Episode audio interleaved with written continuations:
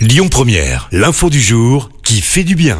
Et on vous parle ce matin d'une grande première en France. Depuis le 1er mai dernier, une entreprise met en place un congé de 5 jours pour arrêt naturel de grossesse. Initiative qui vise à reconnaître le caractère spécifique de la souffrance vécue.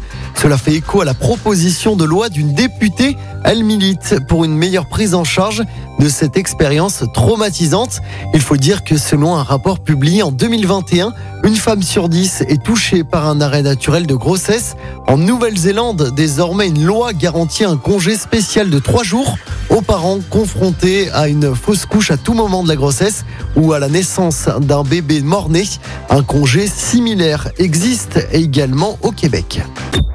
Écoutez votre radio Lyon Première en direct sur l'application Lyon Première, lyonpremière.fr et bien sûr à Lyon sur 90.2 FM et en DAB+.